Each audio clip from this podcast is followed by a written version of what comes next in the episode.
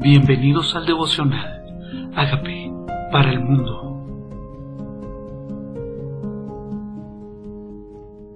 Hoy tenemos Hechos 14 del 1 al 28.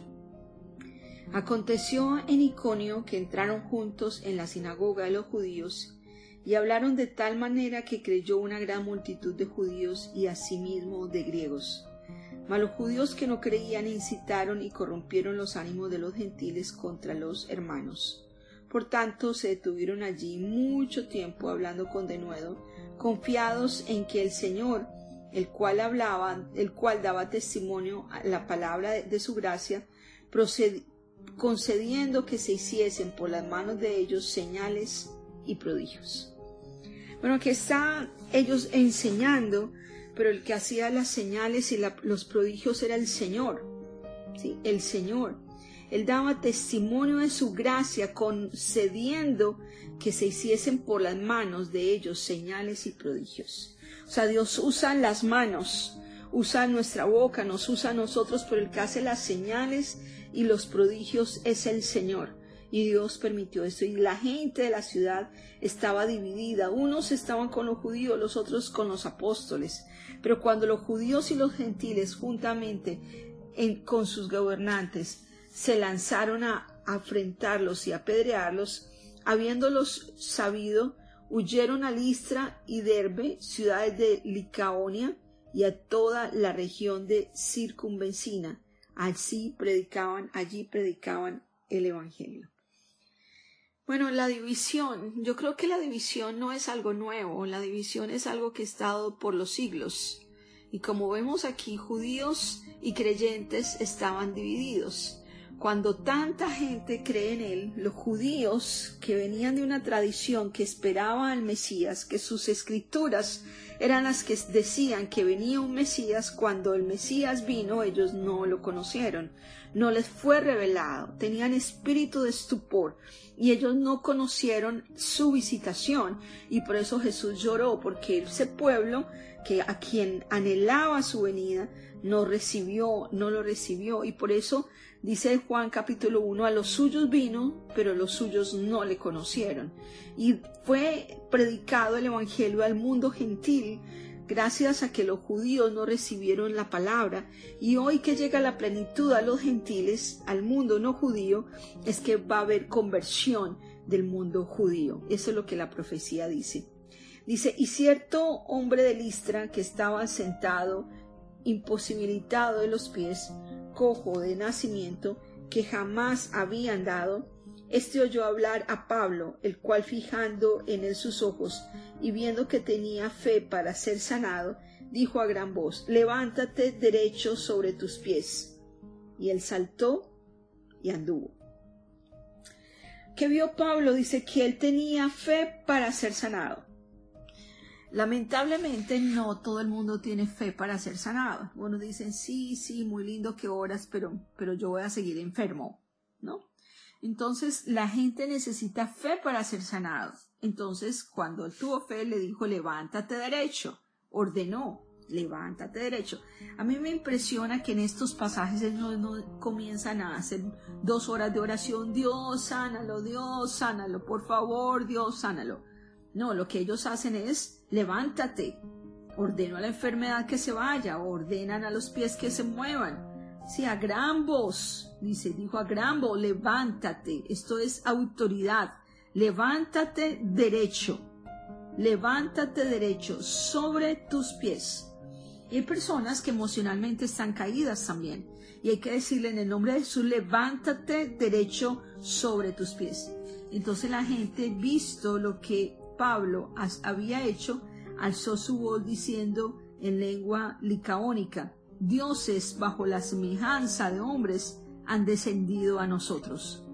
Y, a Bernabé llamaban Júpiter y a Pablo Mercurio, porque este era el que llevaba la palabra. Y el sacerdote de Júpiter, cuyo templo estaba al frente de la ciudad, trajo a toros y guirnaldas delante de las puertas juntamente con la muchedumbre querían hacerle sacrificios qué tremendo, o sea, qué cultura tenemos en nuestro corazón que honramos a las criaturas antes que el Creador. Y aquí estaban honrando a Pablo pensando que era Júpiter. Júpiter. Querían hacerle sacrificio. O sea, es una cultura donde adulamos y adoramos a las personas en lugar de adorar a Dios, donde ponemos los ojos tanto en la gente que se nos olvida que es Dios el que hace las cosas. Igual cuando la gente se equivoca, entonces también la gente se decepciona de Dios, porque han puesto los ojos donde no es, en los hombres, sino en el Señor. Y pasó con Pablo, imagínense, lo, pensaron que él era Júpiter. Entonces vinieron a hacerle sacrificios. Tremendo, quería hacerle sacrificios. 14. Y cuando lo oyeron los apóstoles Bernabé y Pablo, rasgaron sus ropas y se lanzaron entre la multitud dando voces, diciendo, varones, ¿por qué hacéis esto? Nosotros también somos hombres semejantes a vosotros, que os anunciamos que de estas vanidades os convirtáis a Dios vivo, que Él hizo el cielo y la tierra, el mar y todo lo que en ellos hay. ¿Por qué pasó esto? Es una tendencia a la idolatría, a honrar a las personas, a los bultos, a las estatuas. Dice, esto es lo que quiero que se conviertan. Quiero que se conviertan de los ídolos a Dios, de esta vanidad, de esta vanidad. Eso es lo que queremos. Nosotros solo somos hombres. ¿Qué pensaría? ¿Qué pensaría Pablo, Pedro, la misma Virgen María? Siendo judíos, que los judíos no dejan que se haga estatua ni imágenes de hombres, que su palabra dice, la, ley judía en Éxodo 24, no os inclinéis, ni hagáis, ni honréis nada que esté bajo el cielo, ni en la tierra. Dice, no te inclinéis a eso, ni ni imágenes, ni las honréis. Y aquí está Pablo diciendo, yo solo soy un hombre solo soy un hombre. Y nosotros en nuestra ignorancia le damos título de dioses y adoramos y los ponemos como intercesores delante de Dios cuando en ningún pasaje de la Biblia dice que pidamos en nombre de ellos, solo nos dice que pidamos en nombre de nuestro Señor Jesucristo con el poder del Espíritu Santo. Entonces Dios hizo el cielo y la tierra. Estos seres humanos no son omnipotentes es más, las señales que se hacían no eran de manos de ellos, era la mano de Dios usándolos a ellos. Dice, en las edades pasadas,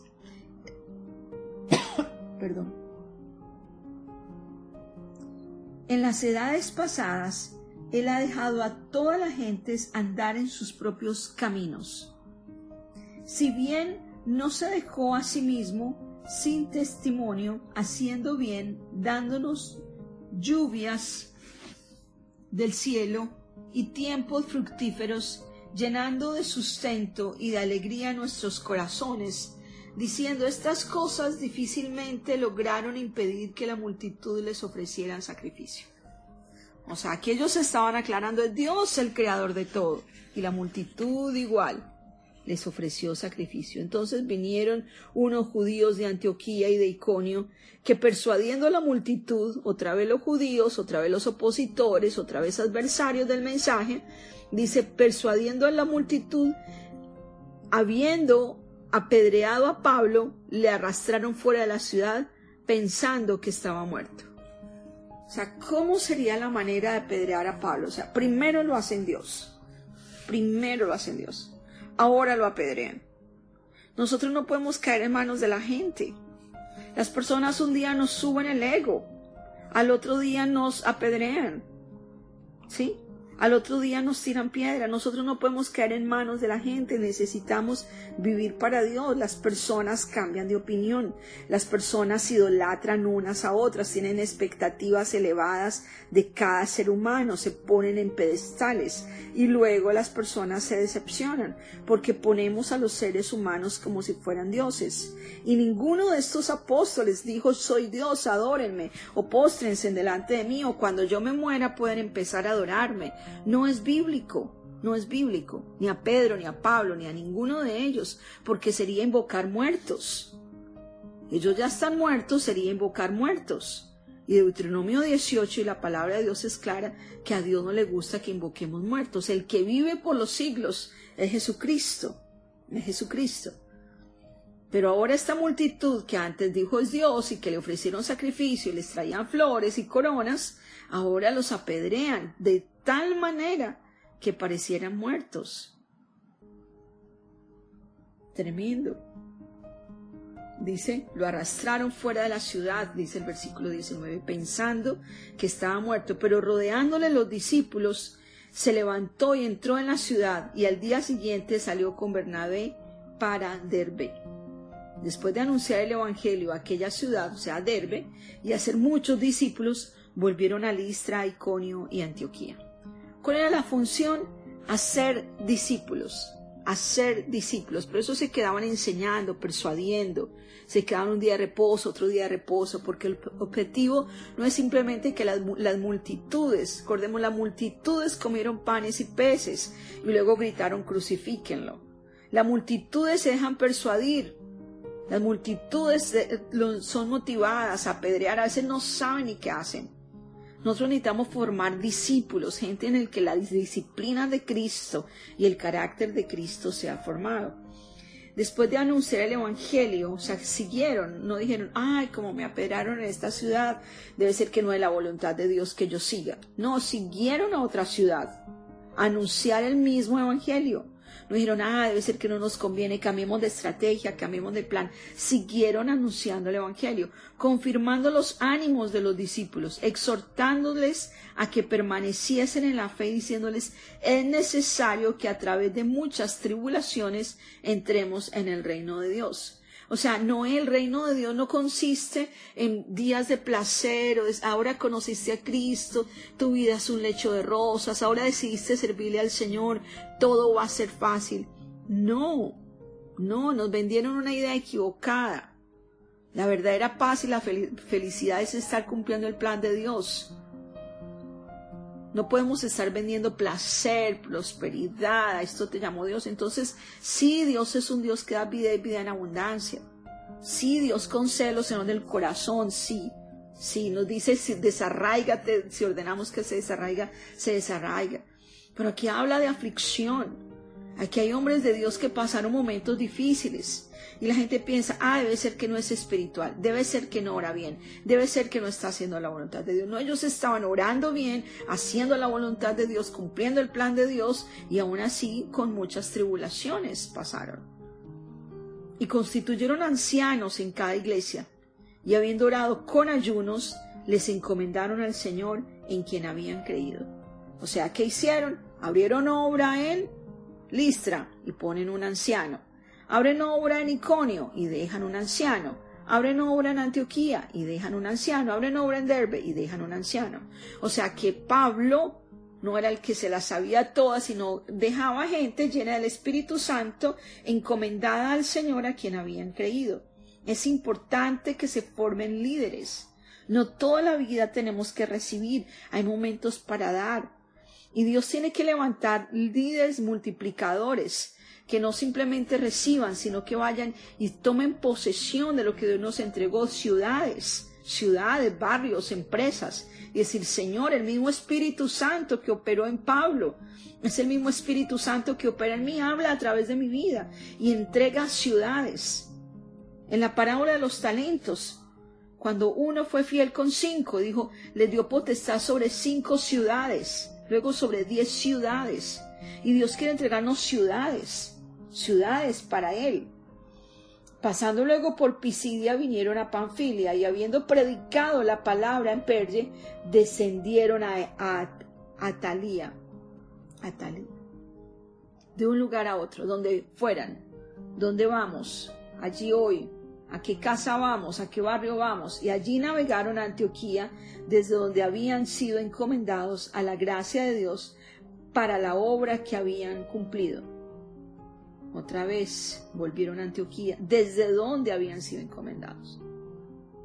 O sea, los mandaron y ellos fueron obedientes del lugar. Sí, los apedrearon. Sí, los rechazaron, los sacaron fuera de ciudad, les pusieron límites y les dijeron hasta aquí llegas, pero ok, vamos a la siguiente. Esta persona no aceptó al Señor, vamos a la siguiente. Esta dijo no, voy para la siguiente. Y habiendo llegado y reunido a la iglesia, prefirieron a la iglesia, refirieron cuán grandes cosas había hecho Dios con ellos y cómo había abierto la puerta de la fe a los gentiles, y se quedaron allí mucho tiempo con los discípulos. El Señor es el que abre puertas, y es tiempo de que le digamos, Señor, ábrenos puertas, ábrenos puertas, que donde yo vaya sea un lugar donde yo pueda hablar de ti, Señor, Danos oportunidad, danos la estrategia, danos la sabiduría, para que tú me sigas abriendo puertas, en este caso a los gentiles. Dile Dios, ¿cuál es la puerta que tú quieres abrir para mí? ¿Son mis compañeros del gimnasio? ¿Son los papás de mis, de, de los hijos, de los amigos de mis hijos? ¿Son mis vecinas, Señor? ¿Son mis compañeras de trabajo? ¿Son mis amigos de toda la vida? Ábreme puerta, ábreme puerta, para contarles mi experiencia contigo y que muchos te conozcan. Porque dice la Biblia que cuando estemos en los fines de los tiempos, necesitamos reunirnos, hablar, persuadir, animar a la gente para que sigan la fe, para que no desmaye. Dice, cuánto más cuando veis que aquel día se acerca. Y si estamos viendo que el día se acerca, que los tiempos están apareciendo como tiempos finales, es tiempo de que nosotros nos pongamos firmes y le digamos, Señor, ábrenos puerta, ábrenos puertas, ábrenos puerta. Y seguir abriendo puertas para su mensaje. Gracias, Padre. Gracias porque eres tú quien abre puertas. Yo te pido hoy que abras puertas puertas de bendición para tus hijos. Yo te clamo, Padre, que hoy hablas los cielos para bendecir a tus hijos, que abras puertas, puertas de ciudades, puertas de lugares donde ellos entran sean para bendición, que donde un hijo tuyo llegue sea para bendición. Señor, que donde cada uno de estos tus hijos llegue, Señor, sea mensaje tuyo, su misma presencia, tu Espíritu Santo en ellos los acompañe con señales, que la gente sea bendecida a causa de ellos y ellos quieran conocerte a ti a causa de esta bendición tan grande. Señor, te invitamos para ser el Señor de nuestra vida y para dirigir nuestros pasos en Cristo Jesús.